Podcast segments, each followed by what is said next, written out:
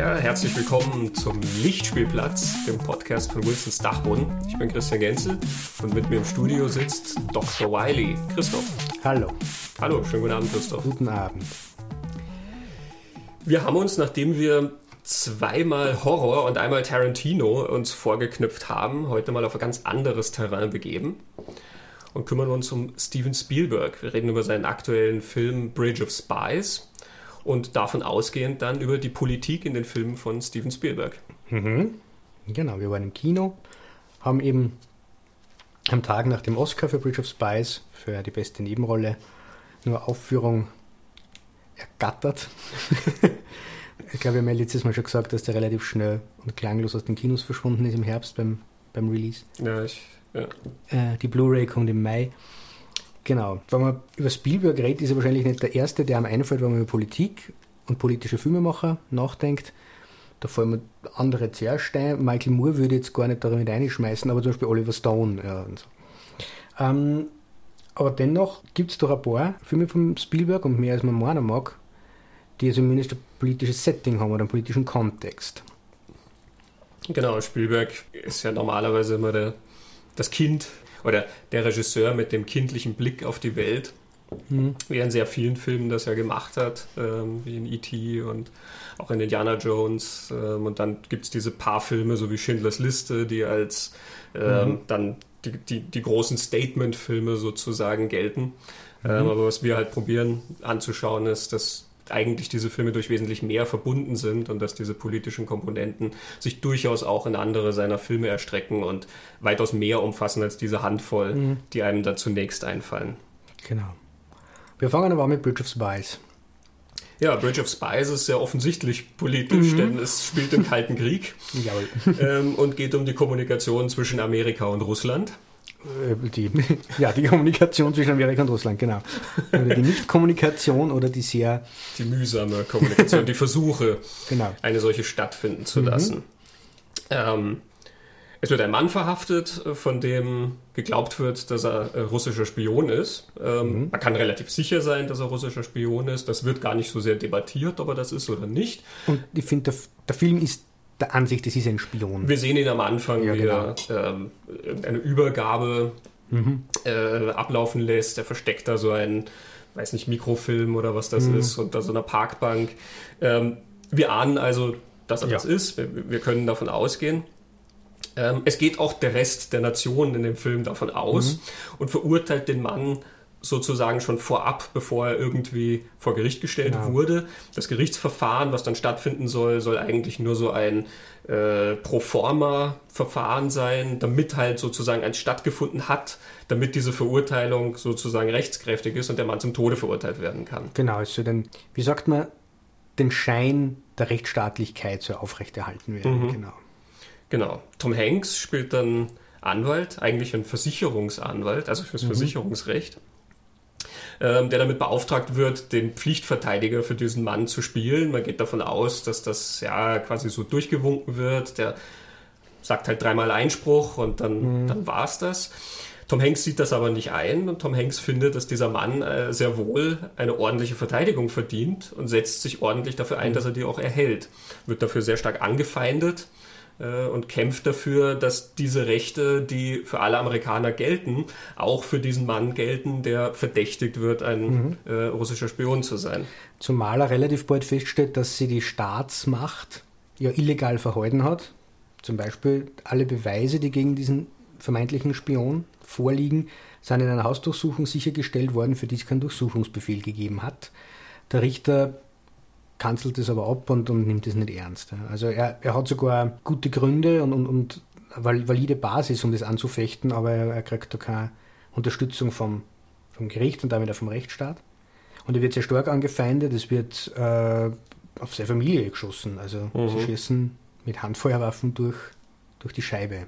Mhm. Sein Privathaus. Ja. Mhm. Wie er den Mann dann sozusagen retten kann, der Mann wird dann nur inhaftiert ähm, mhm. für lange Zeit, ist ein, ein äh, eher pragmatisches Argument, indem man nämlich sagt, naja, wir behalten den in der Hinterhand, wenn unseren Spionen dort in Russland mhm. irgendwas passiert, haben wir sozusagen einen Hebel. Mhm. Ähm, diese Situation tritt dann auf äh, kurze Zeit darauf ein. Es wird ein amerikanischer Spion in Russland verhaftet äh, und Tom Hanks, der ja nun schon irgendwie in dieser Geschichte drin steckt, wird also dann rüber nach Ostberlin geschickt, um Verhandlungen zu beginnen, was einen Austausch des Ganzen angeht. Genau, äh, off the record aber. Also er ist nicht im, er darf für die Vereinigten Staaten verhandeln, aber die Vereinigten Staaten kennen ihn nicht und haben nichts damit zu tun. So. Genau. Er fährt also nach Ostberlin, er fährt sehr historisch nach Ostberlin, nämlich wie er ankommt, wird gerade die Mauer gebaut. da beginnt quasi die zweite Hälfte vom, vom Film, finde ich sehr beklemmende, sehr beklemmende Sequenz zuzuschauen, wie mit welcher Ruhe und Gemächlichkeit da durch Hauswände, durch die Stadt einfach Ziegelsteine aufeinander geklebt werden. Ähm, ja, genau. Vor allen Dingen in dieser Alltäglichkeit. Ja. Ähm, also die Leute laufen da über den Platz und da sind Familien und alles und ganz gemütlich stehen die dann halt da in der Mitte und ziehen halt irgendwie eine Mauer hoch. Mhm. Ähm, also das ist ja auch was, was man nicht über Nacht macht, sondern das ist was, was dauert, eine ganze ja. Zeit dauert, ja, und die mhm. Leute sind sozusagen dazu verdammt, da einfach zuzugucken, mhm. wie sie abgeschottet werden. Du siehst noch ein paar, die dann irgendwie versuchen, äh, auf die andere Seite zu kommen oder die sich irgendwie versuchen, dagegen zu wehren, aber was mhm. will man machen? Da sind bewaffnete Menschen und ähm, das wird halt aufgebaut und dann mit Stacheldraht überzogen, äh, fertig und abgeschottet. Ja. Man hat so eine Sequenz, wo äh, Hauswände Teil der Mauer werden sollen und wo die Menschen dann nur das Fenster hinausklettern und Familienangehörige noch hinausgeben auf die andere Seite und mhm. ab irgendeinem gewissen Punkt kennen die nicht mehr nach, weil die Soldaten oben sind oder weil einfach dann das zugeht. Ja. Was passiert ist, äh, für die Handlung dann noch wichtig, es taucht ein amerikanischer Student auf, der ähm, beim Versuch, seine deutsche Freundin und den Vater zu retten, also vom Osten in den Westen noch zu retten, während die Mauer gebaut wird, wieder verhaftet von äh, ostdeutschen Soldaten und eingesperrt. Und Tom Hanks erfährt davon. Und Tom Hanks äh, beschließt dann quasi, dass er wuchert und sagt, äh, wenn ihr den Spion wollt, wie beide Amerikaner. Ich will diesen Studenten und ich will den Piloten, für den der Austausch eigentlich vorgesehen ist. Womit die Leute seiner Regierung überhaupt nicht einverstanden sind. Er hat natürlich jemanden dort von der CIA zugewiesen gekriegt, der das Ganze so ein bisschen mitüberwacht, natürlich auch unter der Hand. Ähm, und der aber sagt, na, der Student ist wurscht, der, der ist uns egal, wir wollen nur unseren, unseren, genau. unseren Spion wieder haben. Und mhm. Tom Hanks sagt, na, der ist uns nicht egal, entweder beide oder das Ding steigt so nicht. Genau. Ja, was interessant ist an, an Bridge of Spies, zunächst einmal, ähm, also es ist mir schon beim Anschauen aufgefallen, wie viel wir gelacht haben während mhm. des Films. Und zwar nicht über den Film, sondern mit dem Film. Der Film ist tatsächlich sehr leichtfüßig und heiter gehalten. Obwohl wir jetzt sagen, es ist so beklemmend mit ja. der Mauer, aber sehr vieles vom Film ist eigentlich extrem charmant gemacht und, mhm. und äh, durchaus mit Humor erzählt. Vor allem die zwei wichtigsten Protagonisten, Tom Hanks und Mark Rylance, der den Spion spielt, Abel heißt der, glaube ich die so einen recht einen trockenen Humor haben, aber also eine gewisse Frechheit und Chutzpe irgendwie, mit dem sie da durch die Welt gängen. Ähm, und die zwei miteinander haben halt einfach einen, einen, großen Spaß in ihren Dialoge. Ja, vor allen Dingen, äh, der, der Abel ist halt weil er extrem kühl wirkt mhm. und immer sehr unbeeindruckt von allem. Er scheint sich so in sein Schicksal zu fügen, dass ihn das überhaupt nicht aufregt, dass er vielleicht hingerichtet mhm. werden könnte oder lebenslänglich im Gefängnis bleibt oder sonst irgendwas. Und Tom Hanks fragt ihn ja dann immer, You don't seem to be worried. Und äh, der Mann antwortet dann einfach nur ganz trocken, Would it help? Mhm. Eigentlich ist er also ein Stoiker vor dem Herrn. Fantastisch. Er hat das bis zur Perfektion eigentlich getrieben, den Stoizismus. Es bringt ja nichts, sich jetzt aufzuregen. Ja. Tom Hanks generell ist, ist sehr mhm. witzig in dem Film, auch wie er sich dann durch Ostberlin radebrecht. Er wird ja dann an einer Stelle von dieser Gang überfallen, die seinen schicken Mantel klauen wollen und ähm, die Deutsch auf ihn einreden und er kann dann mit drei Brocken irgendwie, ja. fragt immer nur, wo es zum Hotel unter geht. Den Linden, unter den Linden und wir sind quitt.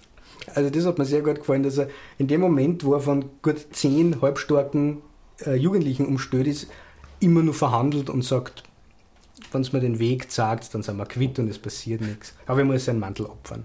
Genau, worauf er sich verkühlt und dann fast die zweite Hälfte des Films herumschnupft, was ich auch noch selten gesehen habe, dass äh, die Hauptfigur erkältet ist. Ähm, das stimmt, er will ja dann auch eigentlich immer nur hauptsächlich nach Hause. er will diese Verhandlungen möglichst schnell über die Bühne bringen, weil er sagt, na, er will sich ins Bett legen. genau.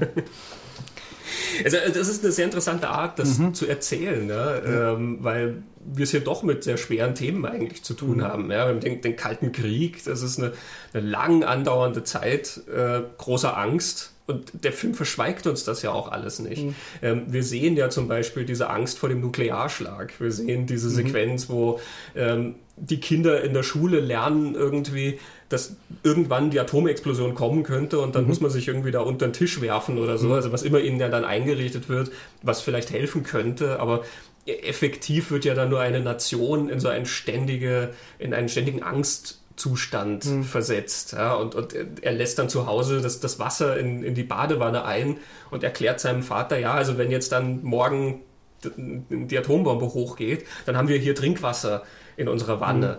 Mhm. Ähm, ist irgendwie niedlich, die Szene, aber macht schon diese, diese Ängste, finde ich, mhm. extrem mhm. greifbar. Und das ist schon auch eben, wie wir sagen, mit der, mit der Mauer, was du siehst und auch generell die Zustände in Ostberlin, die du siehst. Mhm. Ein extrem graues und trostloses mhm. Loch, äh, wo man wirklich einfach nur um eine Straßenecke geht und überfallen wird. Und so. Ähm, mhm. Das ist sehr beklemmend. Und trotzdem ja. wird das Ganze mit, mit so viel, so viel Schmunzeln eigentlich erzählt. Mhm. Ja das, was du jetzt erwähnt hast, da mit diesem, diesem Jungen, der, der sich da auf den Atomangriff vorbereitet oder so, ist eine recht persönliche Geschichte. Spielberg sagt ähm, im Spiegelinterview, oder? Mhm. Erzählt er, dass das nicht die Geschichte von diesem Anwalt ist, also es ist ja eine, eine wahre Geschichte, die Begebenheit hat sie wirklich gegeben in diesem Austausch, sondern es ist seine eigene Geschichte. Er selbst war dieser Junge und er hat einfach seine, seine persönliche Erfahrungen in diesen Film eingebaut. Und das ist ja schon so ein Thema, oder? Der persönliche Zugang, Sp Spiel den er hat. Spielberg und seine Politik, ja. ja. Also generell in diesem Spiegel-Interview, ähm, das ist die Ausgabe, wo der Nachruf auf äh, Helmut Schmidt drin ist, mhm. ähm, redet er generell extrem viel Persönliches, einfach sein Zugang, wie er halt fasziniert war vom Kalten Krieg, einfach durch seine Jugend und durch seinen Vater, was sein Vater erzählt hat. Und mhm. so, ähm, er äußert sich eigentlich überhaupt nicht sehr politisch in diesem Interview. Er macht keine Statements in dem, in dem Interview. Mhm. Was immer seine Statements sind, sind ja im Film ähm, wenn er darüber redet, ist das ein persönlicher Zugang. Und das merkt mhm. man in sehr vielen anderen Filmen ja auch. Also ja. Ähm, wir haben schon gesagt, es sind sehr viele Filme eigentlich, die man gar nicht politisch sehen würde, die ja aber dann trotzdem irgendwie so ein Setting haben. Bestes Beispiel sind vielleicht die Indiana Jones Filme, mhm. ähm, 1 und 3, die im Zweiten Weltkrieg spielen äh, und wo die Nazis auftauchen. Mhm. Da wird natürlich nichts Profundes über die Nazis gesagt, aber auch da hat Spielberg ja schon. Sie sind schlecht.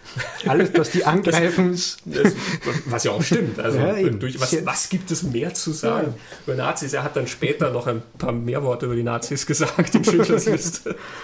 Mhm. ähm, aber auch da hat er ja immer gesagt, das, das ist sein persönlicher Zugang. Ja? Das ist quasi der, der kleine jüdische Junge, der seiner Wut Ausdruck verleiht darüber, was da passiert ist in ja. der Welt. Er macht es ja natürlich auf eine, eine comichafte Weise zunächst mal in Indiana mhm. Jones. Und erst später dann in Schindlers Liste ist das eine andere Aufarbeitung. Mhm da ist ein in Bridge of Spice so ein, ein Bild drin, das ich öfter schon bei Spielberg gesehen habe, dieser Stacheldrahtzaun, der in, in mehreren von seinen Filmen auftaucht.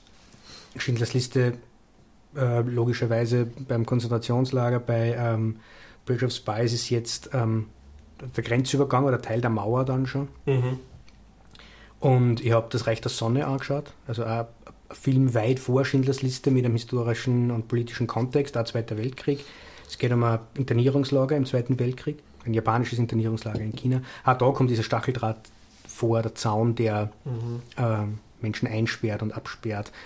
Äh, und eben der kleine jüdische Junge. Er, es gibt diese Biografie von äh, McBride, genau, Joseph McBride, die sehr stark auf das eingeht, dass Schindlers Liste einfach eine persönliche Geschichte ist und das Teil dieses Familiengedächtnisses offensichtlich der, der Spielbergs war. Es ist sehr viel über den Holocaust erzählt worden. Das erzählt er, glaube ich, einem Spielberg, äh, in einem Spiegel-Interview, mhm. dass in seiner jüdischen Familie sehr viel über den Holocaust geredet worden ist. Ich denke, dass das Bilder sind, die ins Familiengedächtnis kehren und natürlich auch in das kulturelle Gedächtnis der Juden. Und die holt er halt hervor. Die brauchen dann auch keine Erklärung. Mhm. Sie funktionieren so, ja.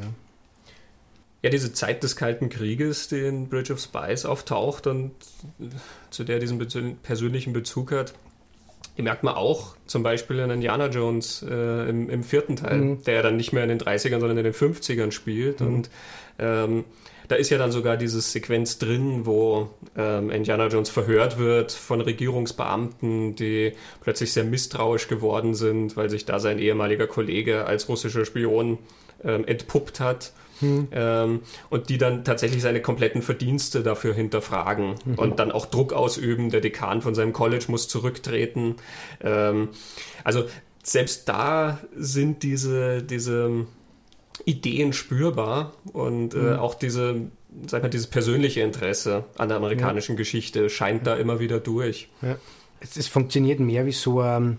Nein, mir, mir, mir, gefällt das Ding gar nicht, dass das nur der Kontext ist, in dem sie die Sachen abspülen. Man kann es natürlich so beschreiben. Der Kontext, in dem sie die Geschichten abspülen, ist ja politischer. Oft in, in mhm. Spielberg-Geschichten.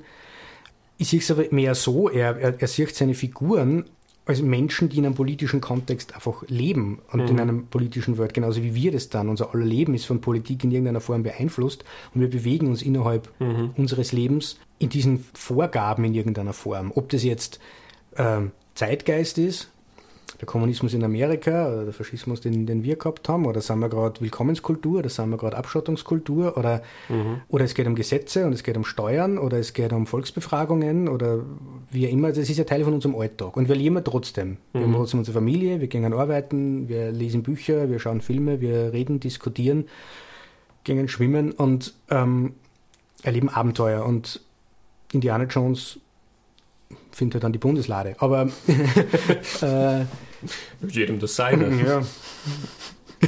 ich hätte die Ausdauer nicht gehabt, glaube ich, aber also so, so sehe ich seine Figuren und seine Erzählungen ganz stark. Ja, mhm. ja es ist so ein, ein, ein, ein äh, Zusammenspiel eigentlich. Also es, es, es stimmt schon, dass das dass die Politik so ein gewisses Setting ist für seine Figuren und ähm, also mein Gott, natürlich sind die Indiana Jones Geschichten zum Beispiel nicht politisch. Ja, und mhm. ähm, wir haben 1941, der hat Pearl Harbor als, als Hintergrund und trotzdem ist das ja nur kein sehr politischer mhm. Film mhm. äh, in dem Sinne. Es gibt aber dann natürlich Geschichten, die weitaus stärker auf diese historischen Begebenheiten und auf diese politischen Inhalte äh, sich fokussieren und dann trotzdem mhm. eigentlich die Geschichten von den Menschen darin genau. erzählen. Ähm, Roger Ebert hat, leitet sein, äh, seine Kritik zu Schindlers Liste ein mit den Worten Schindler's List is described as a film about the Holocaust, but the Holocaust supplies the field for the story rather than the subject. Mhm. Ich glaube, womit das zusammenhängt, ist auch die Tatsache, dass das, was er erzählt, sehr wohl an die Zeit gebunden ist, mhm. ähm, aber auch über diese Zeit hinausgreift. Ich glaube, er will ja schon etwas erzählen, mhm. was nicht nur auf diese bestimmte Zeit zutrifft. Ja. Wie der Bridge of Spies. Er erzählt davon, wie die Regierung äh, plötzlich gewisse Rechte einfach unter den Teppich kehrt mhm. für manche Leute, mhm. weil die Staatssicherheit muss gewahrt werden. Mhm. Das ist ein Thema, was ähm, also da muss man gar nicht lang suchen, um ja. den aktuellen Bezug zu finden. Ja, Amerika hat das in den letzten Jahren immer wieder gemacht. Und ja, und Europa beginnt damit. Und, Europa äh, ist jetzt auch sehr stark damit mhm. äh, drin. Er erzählt also gleichzeitig was sehr Historisches, ähm, was auch in dieser Zeit bleibt, aber er greift darüber hinaus ja. ähm, und will uns natürlich auch etwas über jetzt oder auch etwas über mhm. immer eigentlich erzählen. Mhm. Sehr oft ist es mhm. was, was ähm, auch, weil wenn es über jetzt wäre, würden die Sachen ja dann auch wieder altern. Mhm. Ähm, aber es, es ist dann letzten Endes was, was sozusagen immerwährend ist als, als mhm. Punkt, mhm. den er macht. Also in München, denke ich mal, merkt man das. Ja. Wir haben in München diese Geschichte der, der Attentate äh, in den 70ern, das, die Olympia-Attentate äh, und dann den ganzen Konflikt zwischen Israel und Palästina. Und zum Schluss stehen die stehen diese zwei Figuren da und, und reden über diesen anhaltenden Krieg, der da geführt wird, wo immer noch jemand und noch jemand und noch mhm. jemand stirbt. Und ähm, es sagt dann eine der Figuren, There is no peace at the end of this. Und im, im, im, wir sehen im Hintergrund das World Trade Center. Mhm. Das ist natürlich klar, auf was das Ganze anspielt. Und der Film mhm. ist von 2005, also da war äh, ja. dieses World Trade Center Attentat auch noch sehr nah. Und ähm, ganz klar ist das also auch eine Aussage über 2005. Es ist aber auch eine generelle Aussage darüber, dass mhm. wenn das immer so weitergeht, es wird noch jemand umgebracht und die andere Seite reagiert wieder und dann reagiert wieder die erste Seite und so weiter. There is no peace at the end of this. Mhm. Das kannst du heute auch sagen, wenn du mhm. schaust, wie ähm, was für Ideen über Syrien äh, in, in den Raum geworfen werden. Mhm. Ähm, wenn Leute sagen, ja, wir fliegen jetzt dahin und bomben alles nieder, ähm, mhm. Ja. wird das zufrieden führen? Ich bin mir nicht so sicher. ja. Zu München ähm, habe ich ja auch jetzt in, in, der Vorbereitung die einzig dezidiert politische Aussage von Spielberg gefunden. Es ist, wie du sagst, wenn sie er äußert, als seine biografischen, also seine Biografien, die, wo es ja mehrere gibt, erzählen immer äußerst der persönlichen, aus dem persönlichen Blickwinkel. Ähm, er sagt aber äh, in der Introduction zu München, erklärt er in, in fünf Minuten den, den Hintergrund und er, glaube, Teil von der Introduction ist, er sich zu rechtfertigen, dass er nicht vorhat, den Staat Israel anzugreifen in irgendeiner Form. Aber er erklärt, dass es ihm schon darum geht, darüber nachzudenken, wenn ein, ein Staat oder wie auch immer das Gefühl hat, sich nur mit Gewalt gegen Angriffe wehren zu können, muss man sich anschauen, ob die Gewalt, die man vorhat einzusetzen, auch zu dem Ziel führt, das man vorhat. Mhm. Und das bezieht er auch eben ganz dezidiert auf die heutige Zeit. Er sagt, wir, wir heute müssen auch darauf schauen, ob das, was wir da vorhaben zu tun mit der Gewalt, die wir antun wollen, ob uns das zu dem Ziel bringt, das wir vorhaben, oder ob es uns nicht ganz woanders hinbringt und dann sollte man sich das überlegen. Mhm. Ähm, das ist das einzig Politische, was ich von ihm gefunden habe, wo er, wo er eigentlich, er gibt der Regierung ja fast einen Rat. ähm, Wenn sie nur auf ihn hören würde. Ja, ja, genau. Aber auf Künstler hört ja generell selten jemand. ja, mittlerweile. Ähm, aber auch wieder was, das kann man ja über heute auch sagen. Also wieder, jetzt sind wir in Europa und wir sitzen da in Österreich und wir lesen jeden Tag, was passiert und was an den Außengrenzen von Europa passiert. Und eigentlich kommt man zu denen sagen, Spielberg hat irgendwann einmal gesagt, ihr müsst euch schon überlegen, ob das, was ihr da vorhabt, auch zu dem Ziel führt, das ihr vorhabt, oder ob es nicht zu ganz anderen Zielen auch führt. Mhm. Das ist offensichtlich sein Zugang. Ja. Das ist das, was er offenbar unter Politik versteht. Mhm. Also, ich habe Oliver Stone am Anfang erwähnt, ich denke, der Unterschied ist, Spielberg kann über Politik reden und erzählen, ohne eine politische Seite zu beziehen, weil ihn politische Seiten eigentlich nicht interessieren. Mhm. Oliver Stone tut das nicht. Ja, Spielberg ist komplett unbelastet von Ideologien ja. oder so. Den, den, interessieren diese Fraktionen und so weiter überhaupt nicht. Spielberg mhm. interessiert immer der Mensch, ja. der da dahinter steckt, der irgendwie betroffen ist davon. Mhm. Also zu dem würde ich nachher gerne kommen. Mir fällt aber jetzt diese Ideologien schon noch was ein.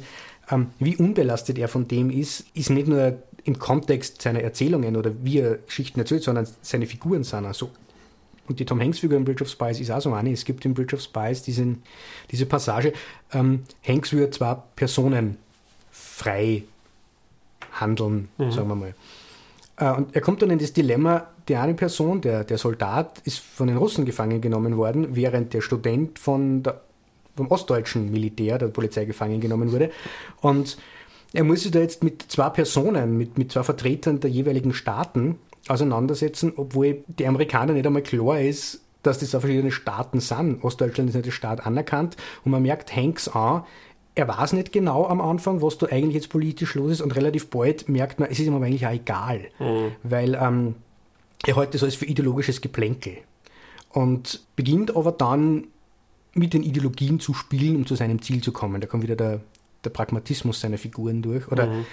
ich finde ja, dass oft der Humanismus durch den Pragmatismus irgendwie verdeckt ist. Aber das war eine Diskussion, die wir noch führen können nachher, ob die Menschen Humanisten sind, die sie pragmatisch geben, um zum Ziel zu kommen, oder einfach reine Pragmatiker sind, die da auch den Humanismus entdecken. Aber ähm, da können wir dann viel über Lincoln reden, ne? Über Lincoln, über Amistad. Ja. Ähm, und wenn er, also wenn er diese Figuren so zeichnet, der Anwalt in Amistad, der Baldwin, den Matthew McConaughey spielt, ist auch so eine Figur, mhm. finde ich.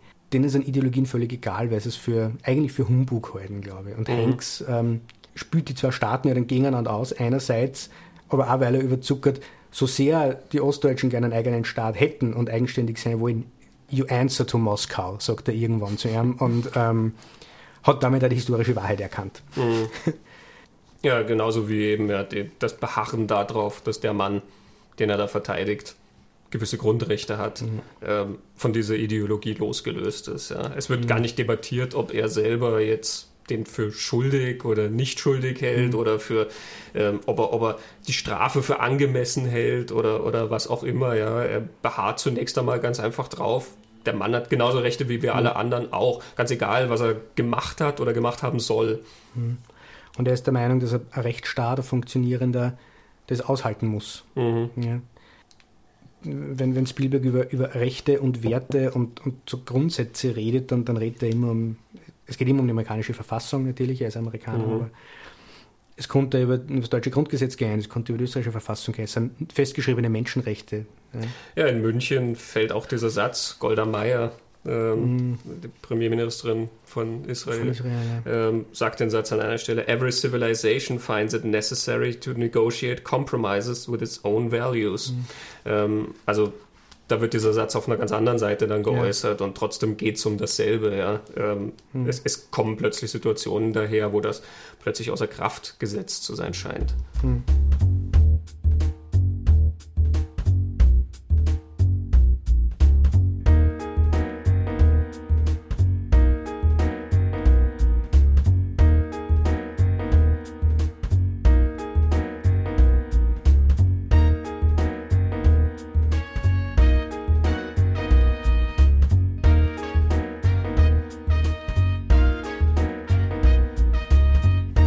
Persönlichen, was du vorher gesagt hast, eben wir haben jetzt sehr viel darüber geredet, in, inwiefern das Spielbergs persönliche Geschichten sind, persönliche Bilder, persönlicher Zugang zu diesen Geschichten, aber das Persönliche ist ja in seine Protagonisten. Mhm. Also am stärksten Saving Private Ryan, das das ja zum Thema macht. Ja.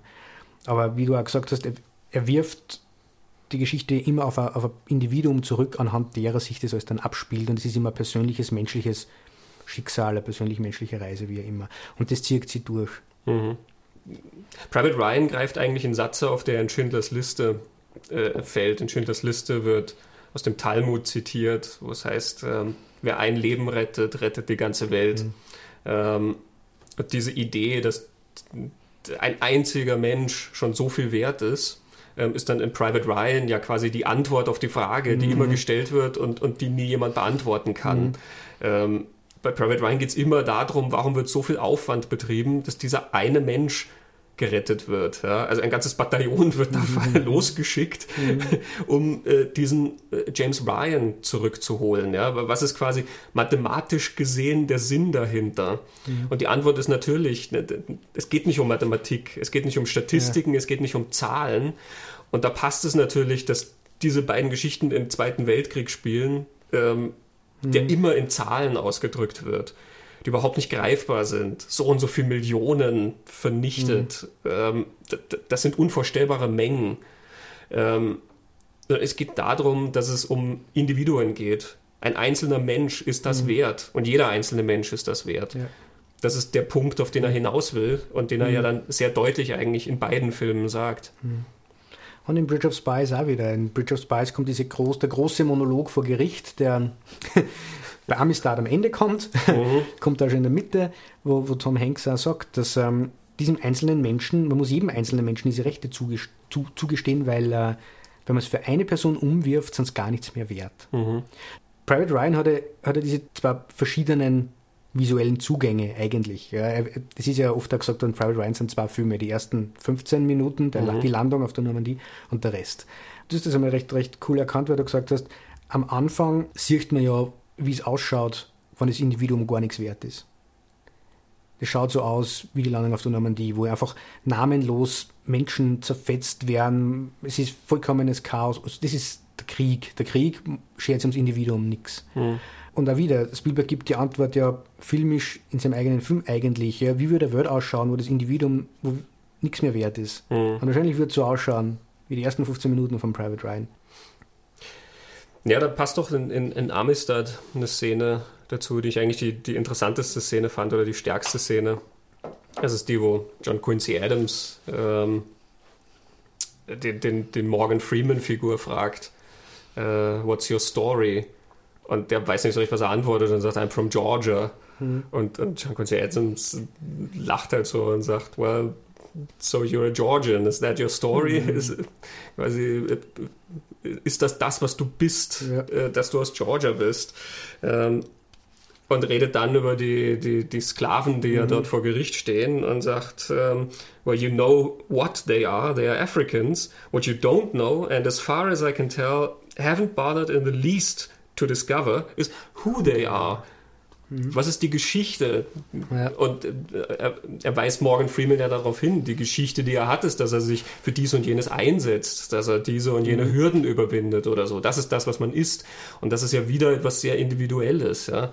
Mhm. Ähm, man kann auch sagen, ich bin Deutscher, ich bin Österreicher, ich bin Salzburger, äh, irgendwas. Ähm, natürlich sagt das was darüber aus, wo man herkommt, aber das hat überhaupt nichts mit dem Individuum zu tun. Deswegen wird das mhm. hier auch so schön vom, vom Tisch gekehrt. Das passt auch wieder zu der Tatsache, dass Ideologien da äh, ja. völlig fehl am Platze sind, weil diese Herkunft ja überhaupt nicht, mhm. die muss gar nichts aussagen über die Person, die da vor einem steht. Mhm. Und man kann, glaube ich, nur in Zahlen und in Mengen über Menschen reden, wenn man die Geschichte nimmt. Mhm. Ähm, wo wir wieder beim Holocaust sind, wo die Menschen Zahlen gekriegt haben. Auch dazu gibt es eine schöne persönliche Spielberg-Geschichte. Er erzählt, dass ähm, KZ-Überlebende bei einer zu Hause waren, wie er Kind war. Äh, und er hat von ihnen das Zählen gelernt. Er hat die Zahlen von den Tätowierungen aus dem Konzentrationslager gelernt. Ähm, das steht in der Biografie und auch in einem, in einem Artikel aus der Schindlers Liste-Zeit. Also hat er mir erklärt, das ist ein Einser, das ist ein Vierer und dann hat er den Arm angewinkelt und hat gesagt, schau, so ist es ein Neuner und jetzt mache ich einen Trick und dann mhm. ist es ein Sechser. Also sobald man die Geschichte von einem Menschen kennt, ist er keine Nummer mehr und ist er nicht mehr in, einer, in, in der Masse mhm. verlierbar. Ja. Mhm. Da, da, fällt mir jetzt da dieses Zitat ein, das ich aus, aus der Introduction zu München habe, wo er erklärt, ich finde, er erklärt damit eigentlich sein komplettes Schaffen. Wie, wie macht er das, was er macht? Aber er bezieht es auf München. Er sagt, we try to understand this worum es ja immer geht, as filmmakers, through empathy. Because that's what you do. You extend empathy in every single direction because you can't understand the human motivation without empathy. Mhm.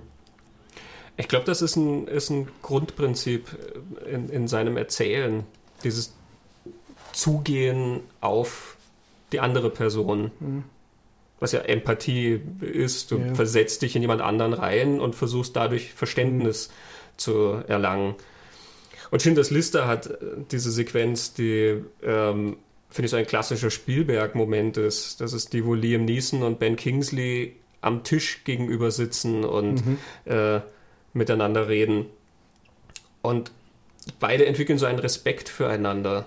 Also es ist beiden klar, was sie da tun. Ja? Also Ben Kingsley mhm. tippt diese Liste und ähm, da entwickelt sich was zwischen den beiden, was, was das überbrückt, was die beiden darstellen. Ja? Also mhm. Oskar Schindler, der mächtige Fabrikant dort in Deutschland, wobei ja seine Fabriken alle, äh, also er war ja eigentlich kein erfolgreicher Fabrikant, der mhm. ist ja mhm. nur während dieser Kriegszeit mhm. ähm, so gewesen. Aber eben, er hat sich so gegeben, der große Deutsche, der da groß der jongliert mit den, mit den Nazis, mit denen rumspielt und sowas. Und sein kleiner jüdischer Sekretär, ja, den er sogar äh, extra davor bewahren muss, dann noch, dass der ins KZ deportiert muss, mhm. äh, deportiert wird.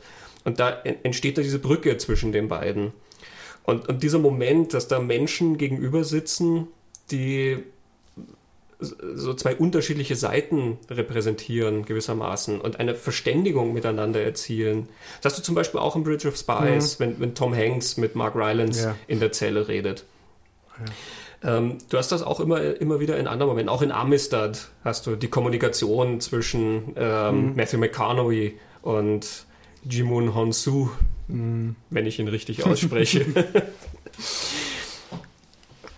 Und da kommen wir vielleicht auch zu einem Punkt, äh, wo wir wieder von den ganz eindeutig politischen Sachen von Spielberg auch zu den äh, Geschichten kommen, die nicht so politisch sind oder die, die man jetzt nicht als politisch einstufen würde. Nämlich dieses Zugehen, diese Verständigung äh, zieht sich durch extrem viele seiner Filme. Diese Respekt äh, dieser Respekt, der wächst, den hast du in der Weiße Hai zwischen diesem äh, knarzigen Seebären die Bären, ja. und, und, und mhm. dem äh, Wissenschaftler, ja, der ja irgendwie so ein bisschen vielleicht das Weichei zunächst mal ist, ja, mhm. aber irgendwann sitzen die da und vergleichen ihre, ihre Namen, Namen ja, und, und gewinnen Respekt voreinander. Mhm. Du hast das auch in Unheimlichen Begegnungen der dritten Art oder in ja. E.T., wo diese zwei, das, das sind ja dann gar nicht Menschen, sondern da kommen, mhm. kommen außerirdische Wesen, ja, aber es, es läuft auf eine Verständigung hinaus. Man kennt dieses ET-Coverbild von, von den Fingern. Den, der Finger des Außerirdischen und mhm. der Finger des Jungen, die sich so berühren, ja. Ähm, und das ist ja, ich das im, also immer, aber einem gewissen Zeitpunkt vergleichen können mit dem Michelangelo-Bild. mhm, mh. Gott und, und, und Adam, was ja dann nur für eine stärkere Komponente oder das kriegt dann was Spirituelles irgendwie. Also, Na klar, es ist so ein ikonisches mhm. Bild, diese zwei mhm. Finger, ähm, das hat eine Geschichte, diese, diese Verständigung. Ne?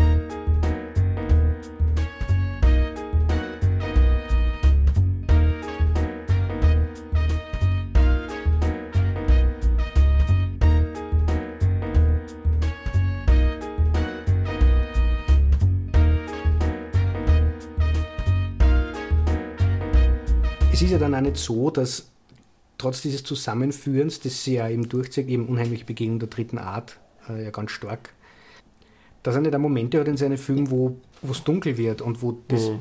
zu Opfern führt. Auch wieder unheimliche Begegnung der dritten Art. Ich meine, der Mann verlässt seine Familie. Und Amistad hat das ja eigentlich auch, das ist mir jetzt beim Wiederschauen klar geworden, das ist, finde ich, der dunkelste Film. Es schwingen sie auf zu dieser Verteidigung der Werte und diese Sklaven, die da gefangen worden, werden befreit und können in die Heimat zurückkehren, aber die Rede von, von John Quincy Adams dort vor dem obersten Gerichtshof endet ja damit, wenn es nochmal einen Kampf braucht, um die Sklaven zu befreien, ist das der, die letzte Schlacht der amerikanischen Revolution. Er redet da vom Bürgerkrieg und er redet aber auch von am toten Martin Luther King 100 Jahre mhm. später. Ähm, und dann sieht man, wie äh, Sinke, der Anführer dieser, dieser Sklaven, als freier Mann nach Afrika zurückkehrt und es wird dann erzählt, ja, das Dorf verbrannt, seine Familie weg, wahrscheinlich mhm. in die Sklaverei verkauft. Also da, das, da schickt uns dann irgendwo in dieses Ding so, es ist, es ist da was geschafft worden, aber mhm. der Mensch war noch nicht so weit oder ist noch nicht so weit. Ja. Und wir haben im Tarantino-Podcast schon über Rassismus und Alltagsrassismus in Amerika geredet. Ähm, das ist ja immer nur ein Problem offensichtlich. Mhm. Ja, Lincoln gibt es ja auch Momente, in denen die quasi über diese Zeit ja hinausragen. Mhm. Schon ganz am Anfang, wo dieser schwarze Soldat mit Lincoln auf dem Schlachtfeld redet und ähm, er redet dann darüber, ja, jetzt wo quasi die die Leute akzeptiert haben, dass ein Schwarzer neben ihnen kämpfen kann. Und äh, also wo er noch gekämpft hat, da hat er äh, weniger verdient als die weißen Soldaten. Äh, aber mhm. jetzt, wo quasi das, diese Bezahlung dann gleichgestellt wird, vielleicht kann der weiße Mann dann auch noch irgendwann äh, das akzeptieren, dass ein schwarzer Lieutenant werden kann mhm. oder, oder Commander und vielleicht, dass sie irgendwann abstimmen können mhm. und so. Und, und du, du, du kannst diese Linie ja quasi ja. gedanklich weitersetzen. Wenn er Ränge durchgeht, kannst du natürlich bis zum schwarzen Präsidenten mhm. kommen. Mhm. Und ähm, klar, wenn du übers Wahlrecht gehst, dann bist du auch irgendwann bei der äh, in, in, in, den 50er Jahren, ja, wo es um, um, um tatsächliche Gleichberechtigung geht, dass Schwarze nicht irgendwo in getrennten. Häusern untergebracht werden müssen oder äh, im Bus ganz hinten sitzen müssen oder mhm. solche Geschichten. Also das, das greift in dieser Rede ja sehr stark, mhm. finde ich, über das äh, Jahr 1865, in dem das spielt, hinaus. Und später ist nochmal so ein Moment, wo, ähm, ich weiß nicht mehr, welche Figur das war, aber der vor Gericht dann auch so empört ist über die Idee, dass das abgeschafft werden könnte, die Sklaverei. Und er fragt, ja, was soll denn dann als nächstes kommen? Und er spricht auch das Wahlrecht an und dann spricht er Interracial Marriages an. Ne? ähm, also auch da, das sind ja so Momente, die auch, die, die sind ja fast wie gemacht dafür, dass wir als Zuschauer mhm. mit heutiger Sicht dann so drauf zeigen und sagen, ja, aha, mhm. okay. Deswegen finde ich es auch, muss ich sagen, bei Lincoln gar nicht so geschickt gemacht, weil sie ähm, so ein bisschen aus so einem ja, moralisch überlegenen Standpunkt aus erzählt mhm. werden.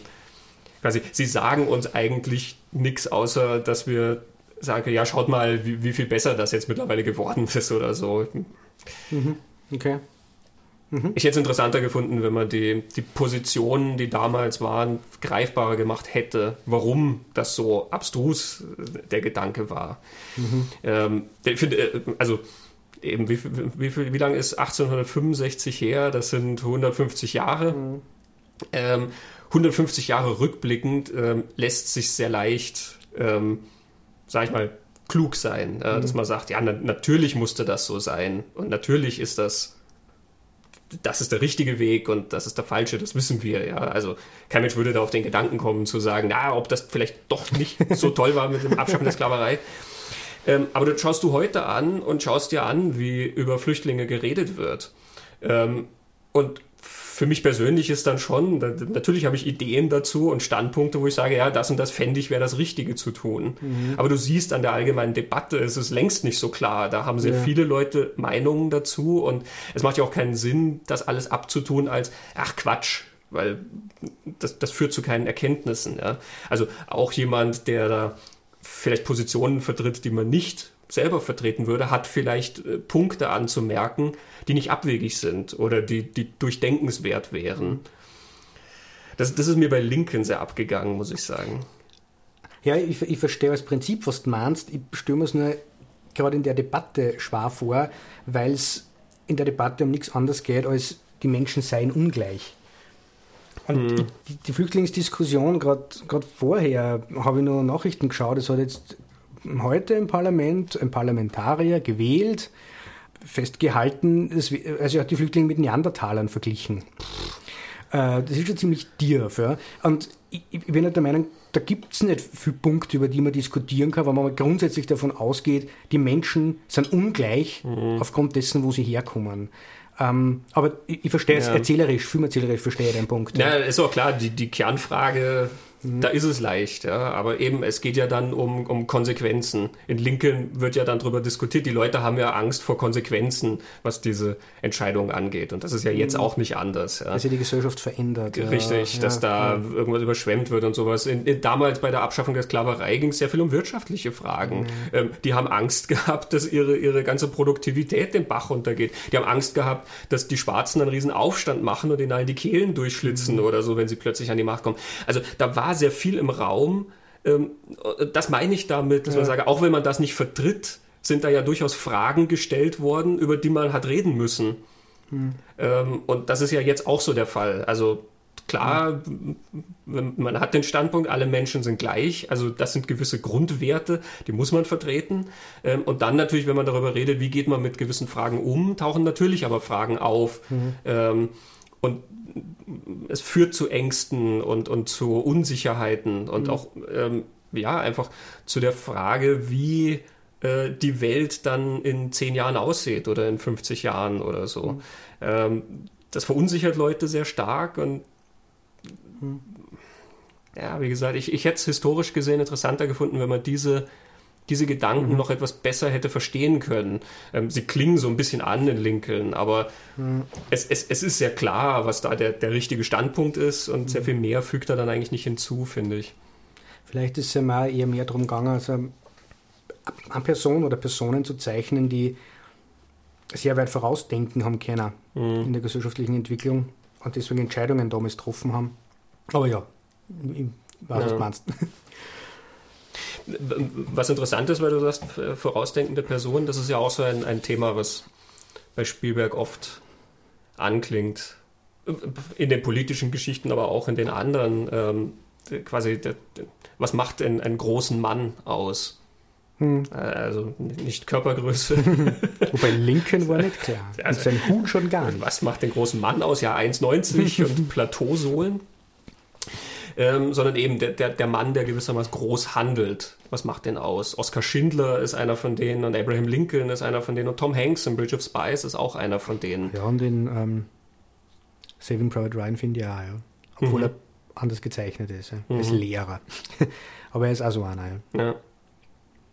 Das ist generell eine Figur, denke ich mal, die er sehr oft hat. Der, der mhm. Mann, der irgendwie so über sich hinaus wächst. Indiana Jones.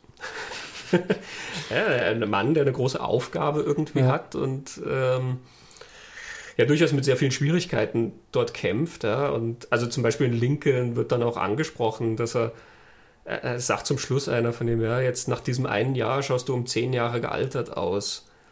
Also diese ganzen Kämpfe gehen nicht spurlos äh, mhm. an diesen Figuren vorbei.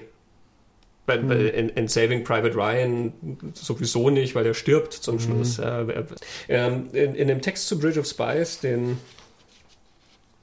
Brian Tallarico geschrieben hat, ähm, das ist einer von den Kritikern auf der Roger Ebert-Seite, mhm. der hat einen ganz interessanten Punkt zu diesem großen Mann. Uh, Donovan, also die Figur aus Bridge of Spies, is a man who doesn't only do what's asked of him, he does more. In Spielberg's vision of the world, this is essential to the image of not only great men, but also to the idea behind the United States. In theory, our leaders don't simply do what's necessary, they do what others tell them is impossible. Mhm. Meine Idee von diesem Amerika, es geht immer recht, recht um Amerika und um den, um den Amerikaner. Man kann ja zum Beispiel den Bridge of Spies, Tom Hanks, auf der Seite lesen. Er, er ist der schlaue Amerikaner, der allen voraus ist und sie gegeneinander austrickst und so quasi diese mhm. Menschen frei bekommt. Ähm, ich habe bei Spielberg, und das ist, wenn man sich so wie ich mir jetzt da ja geballt anschaut, dass diese Idee von Amerika ja die ist, das sind Grundwerte, auf die man sich beruft und diese Grundwerte sind äh, festgeschriebene Menschenrechte. Und das war ja die erste Verfassung quasi, historisch die erste Verfassung. Es gibt im Bridge of Spies ja diesen Moment, wo er vom CIA verfolgt wird, wo das CIA sich Sorgen um diesen Anwalt macht. Er, äh, ähm, können wir uns auf sie verlassen? Und irgendwie so, na do we have to worry about you? Mhm. So fragt dann. Ähm, und Tom Hanks sitzt dann mit einem zusammen und, und, und fragt ihn zuerst, um, uh, your name's Hoffman, so you're German. Your ancestors were German. Und er sagt drauf, ja genau. My name's Donovan, so I'm Irish. What makes us American? Und er erklärt dann, es ist nichts anderes als die amerikanische Verfassung. Es ist it's the rule book, we call it the Constitution. Das ist das Amerikanische an ihm und das ist die, die Idee, die sie bei Spielberg durchtransportiert, aber die, glaube ich, Amerika grundsätzlich ausmacht. Es ist eine Vision, eine Idee, an die nicht nur die Amerikaner glauben, sondern auch ganz viele Europäer oder komplette Weltbürger, kommt man vor. Ja. Mhm. Aber es ist nicht dieses Land, so wie es tatsächlich ist, es wird nicht so betrachtet. Spielberg betrachtet es ja nur zum Teil so, wie es wirklich ist. Er betrachtet das, was ist uns in unserem Regelwerk, in unserer Constitution festgeschrieben, wo kommt man hin? Mhm. Und da fällt mir auch wieder was ein, äh, die Satiresendung Die Anstalt, im ARD oder ZDF, weiß ich nicht, politische Satire, oft sehr bitter und sehr ernsthaft, hat auch gesagt, um die Probleme in Europa momentan zu lösen, äh, wird immer auf die großen Werte gepocht, die wir bewahren müssen. Alle Werte, die wir brauchen, ist das Grundgesetz. Hm. Und das passt mir wieder zu dem. Ja. Mhm. Die Vision von Amerika, wenn man sich nur auf das beruft, was eigentlich der, die Grundlage der Gesellschaft ist. Und wie schaut dann Amerika, Spielbergs Amerika tatsächlich aus? Aber auch die Welt. Ja. Mhm. Und er nennt dann ja noch You Son of a Bitch und das finde ich dann auch ziemlich cool, dass er den CIA-Agenten einfach beleidigt. Ja. Yeah, there are no rules for this. genau. Sagt ihm ja der. Ja, der, there are no rules for this. Ja. yes, there are. There are. ja, das ist natürlich eine Idee, die man sehr häufig, der man sehr häufig begegnet, wenn über amerikanische Politik geredet wird. So eine Kluft zwischen dem ist-Zustand und einem Idealzustand. Diese Verfassung mhm. ist ja immer diese, dieses hohe Ideal, was, was angestrebt wird, zu, zu dem wir quasi auch hochblicken und, und ähm, erheben müssen, sozusagen, dass wir kämpfen, um diese Ideen, die dort festgehalten sind, auch zu verwirklichen. Äh, und die, die tatsächliche Wirklichkeit sieht dann immer so ein klein bisschen anders aus. Mhm. Da ist dann immer so eine, eine Kluft. Ja. Ähm, das merkt man vor allen Dingen bei, bei ähm, Filmen, die um amerikanische Politik sich drehen, also vor allen Dingen die aus Amerika kommen, mhm. ähm, auch in anderen Politgeschichten eben, wenn es um, ich weiß nicht, wie hieß der mit John Travolta, äh, wo er den Präsidenten spielt, der dann in diesem Skandal ist, Ende der 90er. Ja. Ich sag gerade nicht. Äh, Primary Colors. Primary Colors, genau. Äh, ich weiß nicht, wie der deutsche Titel war. Solche Geschichten gibt es ja durchaus ja. viele. Heights of March. Heights of March, genau, von Clooney wo immer die, diese Idee mitschwingt, es müsste eigentlich so und so sein. Und mhm. das, das, basiert natürlich auf dem, was die Gründerväter niedergeschrieben haben und was dann durch so einige Amendments noch verfeinert wurde. Ja. Aber auf, auf diesem Zement fußt diese Idee und dann ist das gleichzeitig natürlich immer diese Anklage, dass es ja nicht so ist. Und kann aber mhm. ja auch immer so getrennt werden. Also mhm. deswegen ist das Amt des Präsidenten was anderes als der Präsident. Ja. Das Amt muss gewahrt bleiben, der Präsident als Person nicht notwendigerweise. Ja, genau. Wenn der Präsident eine Affäre mit seiner Sekretärin hat, dann ist er zumindest im Auge von vielen Amerikanern offensichtlich nicht der richtige Mann für den mhm. Job, ja, aber das Amt des Präsidenten selber, das, das wird gar nicht hinterfragt, äh, wie dieses System dann funktioniert oder so. Und das, das muss auch immer diesem, diesem Idealsystem entsprechen. Ja. Also e, eben, es geht dann darum, dass der Mensch, der dieses Amt ausfüllt, ähm, nicht gut genug ist ja. für dieses Ideal gewissermaßen. Wo man natürlich immer auf ein Problem kommt, dass welcher Mensch ist gut genug für ein Ideal. Ja.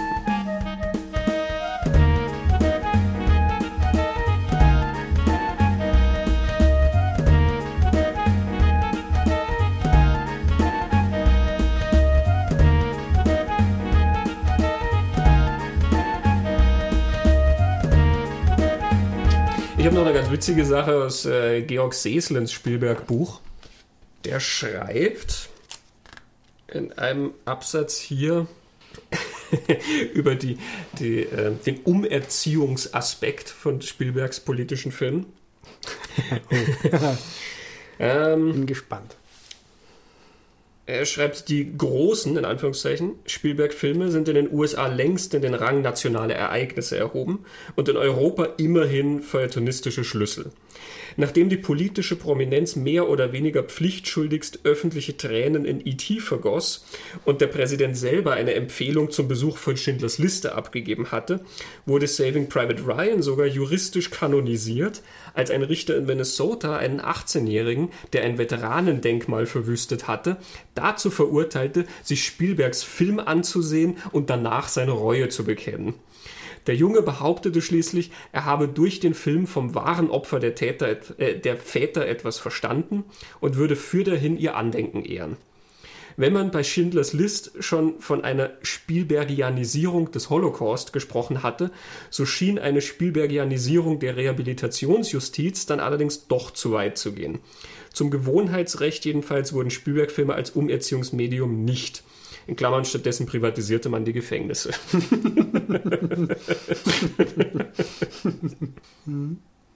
Ja, wir waren damals auch mit der Schule in Schindlers Liste, um mhm. was zu lernen. Ja, wir auch. Mhm. Natürlich im KZ von Dachau waren wir. Ja, waren wir, wir waren in Mauthausen. Ja. ja, immer das nächstgelegene wahrscheinlich. Mhm. Aber ja, Schindlers Liste haben wir uns mhm. alle brav angeschaut. Ja es ist ja auch ein sehr, sehr, sehr eindrücklicher, ein, ja. ein sehr beeindruckender und eindringlicher Film. Ja.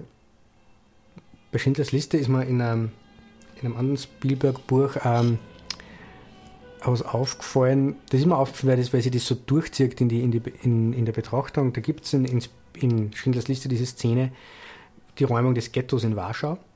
Mhm. Und Oskar Schindler steht auf so einer Anhöhe mit seinem Pferd und beobachtet diesen Wahnsinn, der da passiert. Das ist dann die Szene, wo das Mädchen aus dem Hauseingang kommt und das ist ja schwarz-weiß, ganze Film ist schwarz-weiß, aber nur die Jacke ist auf einmal rot. Mhm. Der einzige Farbtupfer in dem ganzen Film. Ähm, die ist unglaublich kritisiert worden, die Szene. In der Kritik damals, und es wird auch da in, diesem, in der Variety-Kritik erwähnt, das sei der einzige manipulative Aspekt in dem ganzen Film. Und deshalb sehr Spielbergisch, wenn man halt seine anderen sehr manipulativen, sentimental manipulativen Geschichten von vorher kennt. Ähm, deswegen irgendwie deplatziert. Mhm. Ich finde halt, es ist wieder der Individualismus in ein Bild eingedampft. Ja. Ja. Also keine Ahnung, wie es Amerikaner geht. Bilder von der, von der Räumung von einem Ghetto habe ich in der Schule auch gesehen, in Dokumentationen. Sie tauchen in Österreich, äh, Österreich 1, Österreich 2, dieser, dieser ORF-Dokumentation. Also das sind Dinge, die wir kennen. Ja. Der hat es auch noch in, dem, in der historisch richtigen Farbe, schwarz-weiß gefilmt. Es ist arg, was man da sieht, aber es hat ein bisschen so gewirkt wie Massenwahnsinn. Ja. Mhm. Eben wieder, die Geschichte ist weg, die Menschen sind weg, es sind Nummern, es sind Zahlen.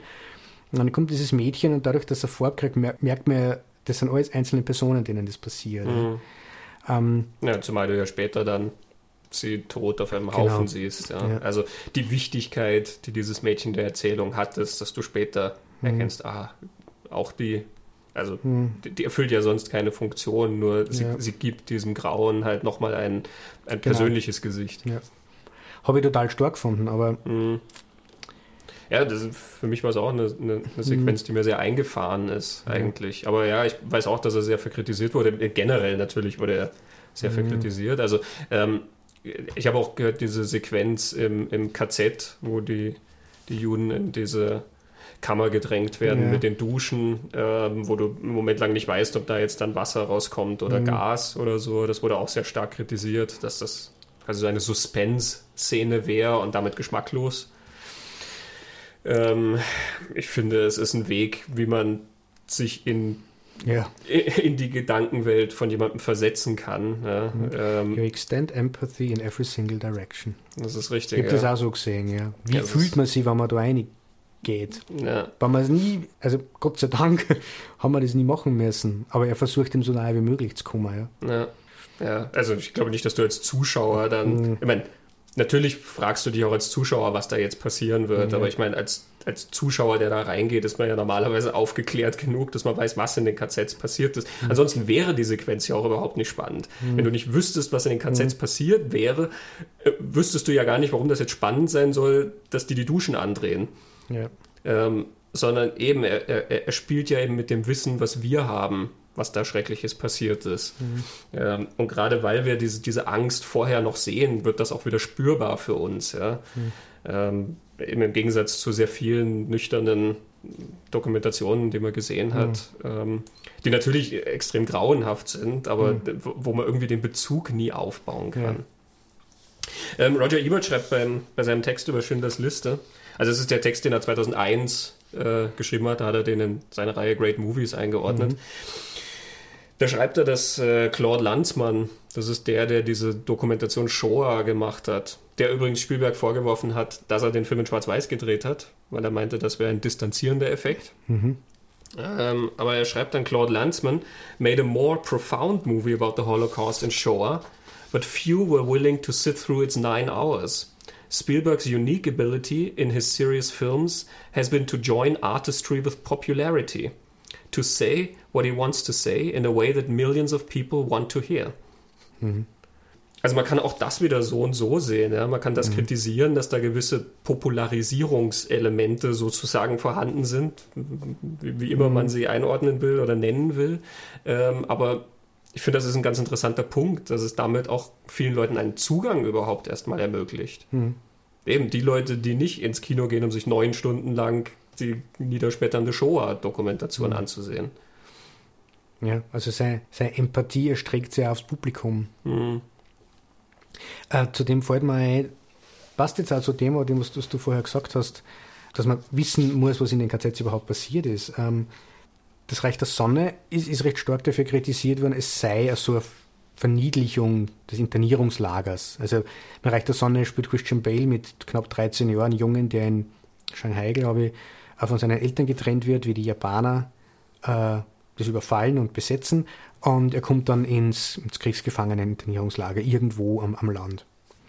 Und die Geschichte ist dann quasi, wie sich der Junge da durchschlagt bis ähm, zum Kriegsende, bis zur Atombombe. Und wo er dann seine Eltern wieder trifft es ist kritisiert worden, Spielberg macht einen Abenteuerspielplatz aus, mhm. aus einem Kriegsgefangenenlager, ähm, vor allem weil der Junge großer Flieger-Fan ist, wie Spielberg Fan der Fliegerei ist. Roger Ebert, ich habe es jetzt nicht im Kopf, aber er, er, er schreibt in seiner Review irgend sowas, in, in einer Welt, wo Jungen mit Fliegern spielen können, die kann nicht so furchtbar sein. So, er, also er ist mhm. ein Modellflieger, Christian Bale, mit dem immer so Fliegen spielt und so. Ich, ich verstehe die Kritik nicht, weil er betrachtet den Krieg und dieses Lager durch die Augen von einem zwölfjährigen Burschen, der überleben will. Das ist mhm. die Perspektive, die er wählt. Aber es geht ganz stark um das, dass er als Erwachsener weiß und auch wir als erwachsene Zuschauer wissen, was der Krieg wirklich bedeutet. Und aus dieser Diskrepanz ergibt sie die ganze Emotion, mhm. ergibt sie die, die Sorge, die man hat für den Burm, der zum Teil nicht erkennt, in welcher Gefahr er ist. Dieses Mitfiebern ergibt sie nicht aus dem, dass wir das genauso sehen wie das Kind. Mhm. Wir wissen die ganze Zeit, was da eigentlich los ist. Nur der Junge weiß es nicht und das ist sein Schutz mhm. eigentlich. Ja. Naja gut, es, taucht natürlich auch häufig auf, gerade weil Spielberg ja nicht so häufig diese ganz dezidierten politischen Statements macht, mhm. sondern eben das aus Augen von bestimmten Personen erzählt und die Politik ist dann so ein bisschen beiläufig dabei, wie wir am Anfang ja schon gesagt haben. Mhm. Ähm, gerade dadurch, glaube ich, wird das dann auch, das, das, das wird schnell verpasst sozusagen, was da der, der, der Hintergrund ist. Also das wird so für bare Münze genommen, wie das halt gesehen wird dort. Mhm. Hier wird nur den Aspekt mit der Pragmatismus und der Humanismus von seinen Figuren ist mir auch aufgefallen, dass sie das durchzeigt. Mhm, und wir das mhm. noch eine Diskussion führen. Bring it on. Oh nein, das ist eine politische Äußerung, die man sich nicht bedienen darf. Nur wirklich nicht. Äh, ich meine es wie beim Wrestling. Ich meine es wie bei Nick Cave. also mir, mir, ist aufgefallen, bei Bridge of Spies eben ganz stark, habe ich vorher, ich glaube, schon erklärt, Hanks, der humane, oder human, nee, nicht humane, humanistische Ideale vertritt, mhm. ähm, aber die hinter so einem juristischen Pragmatismus verbirgt. Also ich, ich bin der Meinung, die, das ist das, wie diese Figur funktioniert. Ja. Mhm. Äh, und dann ist mir aufgefallen, ähm, dass das in mehreren von seinen Filmen auftaucht. Ich denke, Tom Hanks äh, in, in Bridge of Spies erkennt, was er in dieser Welt, in der er sich da bewegt, braucht, damit er gehört und ernst genommen wird von denen. Und das humanistische Gesülze, das sind doch alle Menschen und Individuen, mhm. da wird er verlocht. Also mhm. spricht er andere Sprache. Aber durch das Pragmatische bringt er dann doch das hin, so wie ich das verstanden. Diese Figur, diese Männer, ist auch Tom Hanks in, in Saving Private Ryan. Mhm. Das ist Baldwin, nicht nur Baldwin, sondern auch John Quincy Adams in, in Amistad, Oskar Schindler irgendwo auch, wobei der vielleicht nur die stärkste Reise von allen diesen Männern durchmacht, vom, mhm. vom Pragmatiker zum, zum Humanisten. Und ich, ich finde es eben interessant, äh, weil es für mich nie ganz klar ist, sind es Humanisten, die diese andere Sprache sprechen, äh, um gehört und ernst genommen zu werden, oder sind es Pragmatiker, die den Humanismus lernen? Äh, wie, wie sich Spielberg das dann? Ja? Auf ich keine gefunden, weil nämlich interessanterweise Matthew McConaughey in, auf der Amistad Zusatzdoku, die da drauf ist, das so erklärt, er sieht seinen Charakter so, das ist ein reiner Pragmatiker, der am Anfang überhaupt keinen humanistischen Zugang hat zu diesen Sklaven. Mhm. Er sieht die als Güter, die illegal erworben wurden. Und er sieht da ein Geschäft für ihn als, äh, mhm. äh, keine Ahnung, was das für eine Art von Anwalt ist, ein Zivilrechtsanwalt halt, ein Falzgewinner, der populär ist dann. Äh, und er lernt aber dann, je mehr diese Menschen kennenlernt, äh, die Story, von der du vorher erzählt hast, mhm. merkt er, dass dann was anderes auch noch geht. Ja. Matthew McConaughey hat das offensichtlich so gespielt, was er so gesehen hat. Äh, ich war mir nicht sicher. Also es hätte umgekehrt sein können. John Quincy Adams ist klarer. Ja. Ähm, aber ich nehme an, das ist meistens eine Mischung. Ich meine, ich stimme hm. dir zu, was die, die Matthew McConaughey-Figur angeht. Für mich hatte der auch am Anfang einen. Mein Gott, der kommt halt hin und erklärt dann, ja, da, da geht es überhaupt nicht um, um, um Sklaven und mhm. sonst irgendwas, da geht es einfach nur um Güter. Er bricht das halt so runter auf mhm. ganz einfache äh, Richtlinien irgendwie und meint, ja, so gewinnen wir das. Fertig. Ja. Also das andere ist ihm mal so ein bisschen wurscht. Wobei halt bei Spielberg, glaube ich, sich eben hinter diesem Pragmatismus dann oft so was verbirgt. Eben da ist Oskar Schindler so ein bisschen das Beispiel dafür. Du sagst, der macht so eine große Reise, aber natürlich, er fängt ja irgendwo damit an, schon dieses System so auszuspielen, dass er was anderes machen kann. Er spielt den Nazis vor, dass er sich am Krieg bereichern will ähm, und lässt sie sozusagen daran teilhaben, ja, weil er schmiert alle so ein bisschen irgendwo. Und eigentlich ist sein Ziel ja aber, dass er Menschenleben rettet dabei. Mhm. Das gesteht da ja aber nie irgendjemandem zu. Erst ganz zum Schluss ist das mhm. äh, dann überhaupt Thema, eben in dieser Sequenz mit Ben Kingsley, wo er dann sagt, doch, ich, ich hätte mehr retten können. Ja. Ähm, aber am Anfang, er, er, er, macht das relativ, mein Gott, er ist der Typ, dieser Party-Löwe, der da so ein bisschen die Aufmerksamkeit genießt und da rumgeht und ein bisschen gut mit dem sich stellt, ein bisschen gut mit dem, nach dem Motto, was kommt da für mich bei raus? Und er verbirgt diesen, diesen Aspekt, dass er da was Gutes tun will eigentlich. Und vielleicht ist gerade die Tatsache, dass wir gar nicht so sehr wissen, wo das einsetzt, mhm. ähm, das, was es auch interessant macht. Man weiß es auch bei Matthew McConaughey nicht. Du weißt, wo es dann stärker hervorbricht. Du siehst mhm. ihm dabei zu, ja, aber du, du siehst, die Leute kommen ja trotzdem in diese Situationen schon mal rein und äh, bewegen sich in diesen Situationen. Also du hast ja nicht eine Situation, wo sie extrem umdenken plötzlich, wie du das vielleicht in anderen Filmen hättest, wo sie erst eine bestimmte Haltung haben und dann kommt eine ganz klare Rede oder es passiert ihnen irgendwas und dann schwenken sie plötzlich um und, und konzentrieren sich auf was anderes mhm. und, und, und sehen plötzlich, wie sie sich geirrt haben vorher. Das tun sie ja nicht. Mhm. Und deswegen meine ich, ist es so ein Zusammenspiel. Mhm. Bei Lincoln hast du das auch. Es ist auch nicht ganz klar, die, die, Abschaffung der Sklaverei. Ich meine, du merkst, das ist ihm Herzensangelegenheit mhm. in, in, dieser Geschichte, ja. Ähm, aber er macht das auf so nüchterne Weise, ja, mit, äh, mein Gott, der Mann kauft Stimmen dafür. Ja. er verspricht Leuten irgendwelche Jobs und so dafür, dass sie für dieses Amendment stimmen, was er da einführt ähm, und taktiert da herum, um das durchzusetzen, dass man sich nicht so hundertprozentig sicher sein kann, wie sehr das einfach nur dieses brennende Feuer ist dafür, dass er etwas Gutes tun will oder halt auch einfach eben das, das pragmatische, naja, so funktioniert die Welt und so und so kann man Sachen in die Wege leiten. Hm. Ich habe bei, bei Private Ryan lang, lang braucht, irgendwie, um, um mich irgendwie eine versetzen zu können in diese Tom Hanks-Figur, so was den tatsächlich antreibt, weil er so wortkarg. Mhm. Ähm, er übernimmt diesen Auftrag, weil es ein Befehl ist. Er ist Soldat. Mittlerweile glaube ich aber, dass er das nicht nur tut, um einen Befehl auszuführen, sondern weil er sich eigentlich denkt, wäre er der, würde er das auch wollen. Mhm. Und da wieder, in dem Moment, wo das ein Individuum nicht mehr zählt, Mhm. ist das alles nichts Mhm. mehr wert. Ja. Ja, das ist ein empathi empathischer Moment natürlich. Es ist interessant, weil Spielberg gerne so pragmatische Figuren hat. Also wenn wir über Indiana Jones reden, Indiana Jones ist ein. Riesenpragmatiker. ja. ähm, Indiana Jones ist ja gar nicht die Figur, die sich so unglaublich gerne mit haufenweise bösen Buben prügelt, sondern das ist halt immer das, was getan werden muss. Ja, Ja, der will ja immer haben. Eigentlich. ja, er will halt einfach nur das, was er gerade sucht, sei es der Kral oder die Bundeslade oder seinen Vater finden oder wie auch immer, ja. Und dann ist gut so, dass da haufenweise Nazis oder irgendwelche Kultanhänger im Weg rumstehen, ist einfach nur lästig. Und äh, es gibt ja am ersten diese schöne Sequenz, mit, wo der Typ mit dem Säbel kommt auf dem Marktplatz, den er dann halt einfach niederschießt. Ähm, da geht es ja nicht um heroische Taten, sondern eben, da geht es um Pragmatismus, ja. Zack. Ähm, und solche Figuren hat er in, in anderen Geschichten auch, die eben auch wieder eigentlich unpolitisch sind. Ne? Also es ist interessant, wie er die, die Strategien, wie er Sachen erzählt, dann gerne auf solche Geschichten anwendet, auf Geschichten politischerer Natur. Oder man kann es auch umgekehrt betrachten, wie in diesen politischeren Geschichten ähm, diese Weltsichten einfach auf andere Weise zum Vorschein kommen. Okay. Er erzählt ja schon von, den, von denselben Menschen irgendwie. Also, äh, woran ich jetzt ganz stark denke, ist diese Idee der, der, der Familie oder der Gemeinschaft, die sich Ja. extrem durch seine, durch seine äh, ganze Filmografie zieht. Also sowohl auf Seite von Indiana Jones, ja, der letzte, ähm, der letzte Kreuzzug natürlich, äh, Vater-Sohn-Geschichte oder Tempel des Todes mit den ganzen Kindern, ja, und auch Short Round und, und so, das ist so eine kleine Familie, ähm, die da äh, Abenteuer erlebt.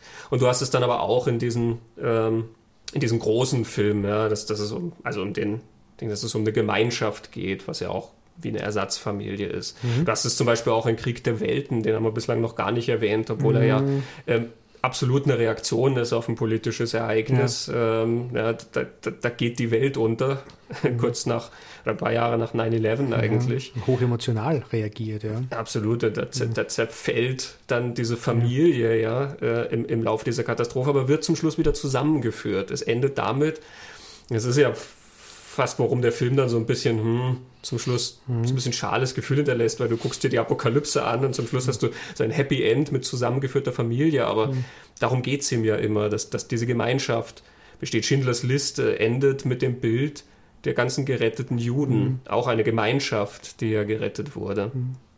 Ähm, und das meine ich, also dass ihm diese Sachen so wichtig sind, zieht sich durch alle seine Filme. Und deswegen, vielleicht erzählt er in dem politischen Film einfach nur mit anderen Geschichten davon, was für ihn wichtig ist.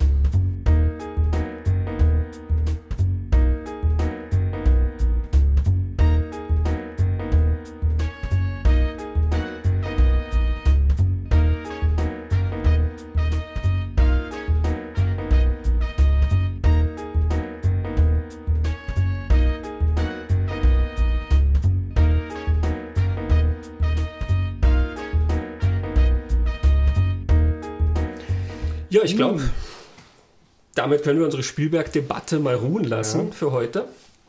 Äh, wenn sein nächster Film kommt, werden wir uns wieder Mhm. draufstürzen. Was ist der nächste? The BFG, glaube ich. Diese Roald Dahl-Verfilmung. Eher so animierte, nein, nicht, oder halb animierte Geschichte mit der großen Hand, oder? Ja, irgend sowas also Fantasy-mäßiges. Ähm, ja, Und äh, wurde jetzt bekannt gegeben, ne? Indiana Indiana Jones Jones 5, 5, ja. 2019. Ja, und ich, ich bin, glaube ich, nein, ich habe dann an die denken müssen, vielleicht sind wir zwar die Einzigen, die es jetzt wirklich freuen, weil im Internet sind ja alle so, oh meine Güte. Ja, ja, genau, weil Harrison Ford ist ja viel zu alt und äh, außerdem war The Crystal Skull ja angeblich so mies. Ähm, Ähm, die, die müssen einen anderen Film gesehen haben. Vielleicht haben die die Asylum-Version gesehen und waren total enttäuscht. das stimmt, da gab es Alan Quatermain and the Temple of Skulls, glaube ich. Ähm, ja. Da- da- Das ist jetzt der Satz, oder? Es wird auf, auf alles, was wir jetzt über die Politik gesagt haben, kein Mensch reagieren, aber wir sagen jetzt hier, äh, Crystal Crystal Skull. War großartig und jetzt glüht das Feedback. ähm, also nein, Indiana Jones 5 wird großartig, aber dazwischen macht er, glaube ich, noch zwei, drei andere. Ja, wer gehört. äh, Ready Player One ist, glaube ich, auch Genau, Ready angekündigt. Player One, ja. Ähm, also er hat sicher wieder einige spannende Sachen auf dem Mhm. Programm und äh, ja, wir werden uns da auch wieder drauf stürzen. Ja. Im nächsten Lichtspielplatz wird es um Toby Hooper gehen. Genau, der nächste große. und wir werden auch erklären, warum. Ähm, und die Verbindung ist ja offensichtlich jetzt, wenn man von Spielberg auf Hooper kommt. Mhm. Poltergeist. Ähm, Wir werden nicht klären können, wer Wer ihn inszeniert gemacht hat. wobei ich habe wieder neues, ähm, neues Material in dieser alten Biografie entdeckt. Äh, Äh, Also wir werden es streifen. wir werden es streifen. Mich interessiert das total, aber ähm, wir Wir- werden einfach sehen, was dann. Ich glaube, Crocodile von Hooper ist ja auch sowas, was sehr viel Raum einnehmen könnte. Und Äh, Das stimmt, wobei da ist die Frage nicht so sehr, wer es verbrochen hat. Die Frage ist da eher das Warum. Äh, Also Hooper wird spannend. Äh, Der Mann hat ganz Großartiges geleistet mit Texas Chainsaw Massacre. Ähm, Ich finde, man kann auch Poltergeist hinzurechnen. Er hat ganz bizarre Sachen gemacht, wie Life Force. Auch Texas Chainsaw Massacre 2 ist äh, durchaus merkwürdig geraten. ähm, Und Life Force kommt tatsächlich jetzt als Raus. Mediabook 29. April von NSM. Das wird Super. natürlich eine Anschaffung äh, mit dem Director's Cut und der Kinofassung drauf. Mhm. Äh, da freue ich mich natürlich schon drauf. Ähm, ja, also da bewegen wir uns mal durch dieses Gesamtwerk von dem Mann und schauen, was der da überhaupt macht und ähm, werden, glaube ich, auch drauf kommen, dass das nicht so ist, wie oft behauptet wird, dass er nur den einen guten Film gemacht Ja. hat und danach nur, ähm, Mhm. ich weiß nicht, seine Karriere im Sumpf verbracht hat oder, ähm, wie es manchmal ja schlimmer heißt, dass das ein Zufallstreffer war und der Mann ja Genau. sowieso gar kein Talent hätte. Genau, also das ist vielleicht so die, die Hauptbeobachtung an Hooper, dass das, da zieht sich schon einer oder mehrere Fäden durch, durch das, was er tut, da ist ja Mhm. was dahinter. Ähm, und über das werden wir reden. Genau, einstweilen hoffen wir, es hat euch Spaß gemacht, dieser Mhm. Lichtspielplatz. Ähm, schaut mal auf die Website www.wilsonsdachboden.com. Da sind auch immer Texte zu einigen von den Filmen, über die wir reden und natürlich auch über andere spannende Themen. Äh, man findet dort auch den anderen Podcast, in dem ich rede, der Evil Ed Podcast. Ein sehr heiteres Vergnügen. Jedes Mal. Ja, und somit bleibt mir nur zu sagen, Christoph, vielen Dank für die sehr interessante Debatte Christian, vielen Dank. und ja, bis zum nächsten Bis zum Lichtspielplatz. nächsten Mal. Tschüss. Ciao.